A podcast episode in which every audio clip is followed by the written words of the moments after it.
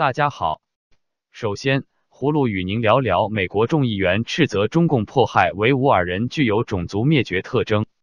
美国的国际宗教自由无任所大使布朗巴克星期一在一个为穆斯林争取自由和人权的活动中表示，中国政府对新疆穆斯林的所作所为是在与信仰交战，并且中国必将战败。四月一日，美国艾哈迈迪亚穆斯林社区和美国国会艾哈迈迪亚穆斯林连线在国会山上举行了招待会，呼吁美国国会和政府保护国际宗教自由和穆斯林人权。活动上，美国的国际宗教自由无任所大使布朗巴克与数位国会重量级议员都重点谈到中国的宗教自由状况，以及新疆穆斯林被中国政府随意拘押判刑。布朗巴克大使说，他本人看到了中国可能将美国合法居民投入新疆拘禁营的报告。斯皮尔众议员是美国国会艾哈迈迪亚穆斯林连线的共同主席，他说。美国政府在敦促中国改变对新疆穆斯林的做法方面做得不够。他说，这整个问题必须在美国政府的最高层解决。而且，我觉得我们在突出中国维吾尔族人的情况方面确实没有尽我们的责任。现在是时候让我们大声明确的指出，这件事具有种族灭绝的所有特征。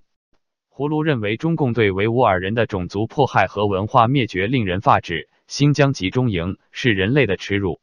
接着，葫芦再与您说说中国对联合国人权理事会成员施压抵制讨论新疆人权问题。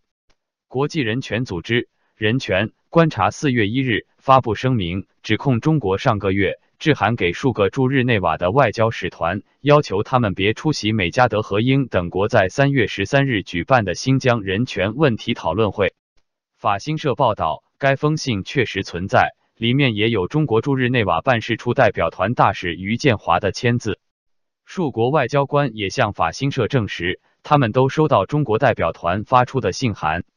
信中要求各外交使团顾念他们国家与中国的双边关系，不要赞助或参与新疆人权问题讨论会。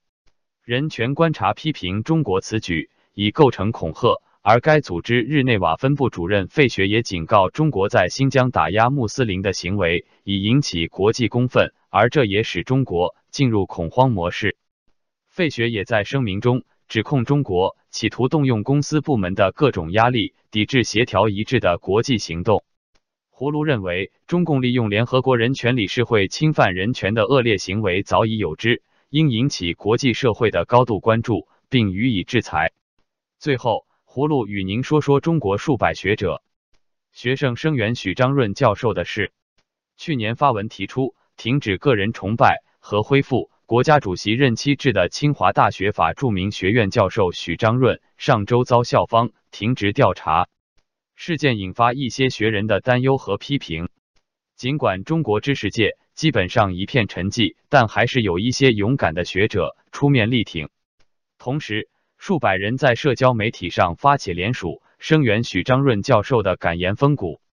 在微信等社交媒体上，星期一开始流传一个由几百名清华大学校友和海内外人士发起致清华大学校长的联署，对清华大学校方表示不解和愤怒，批评校方违背清华一向倡导的学术自由的传统精神，要求解释许章润做了什么。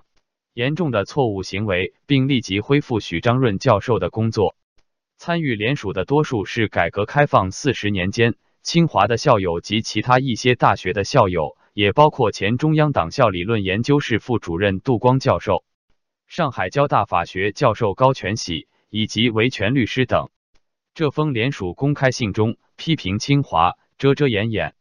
轻率武断。未有结论先有处分，要求立即恢复许章润的教职，停止一切迫害，保护他和其他师生思想独立。在联署上签名的原北京经济学院九十二级学生、知名人权活动人士，曾获得欧盟萨哈罗夫人全奖胡佳星期二表示，当今的清华大学早已成为替当局整肃不同声音的场所。成为意识形态管控的急先锋，失去了令清华成名的学术独立、精神自由的传统。葫芦为中国学者、学生声援许章润教授感到欣慰，但应该有更多的学者站出来发声。因为声援许教授，实际上是在保护知识分子群体。好了，今天葫芦就与您聊到这里，明天再见。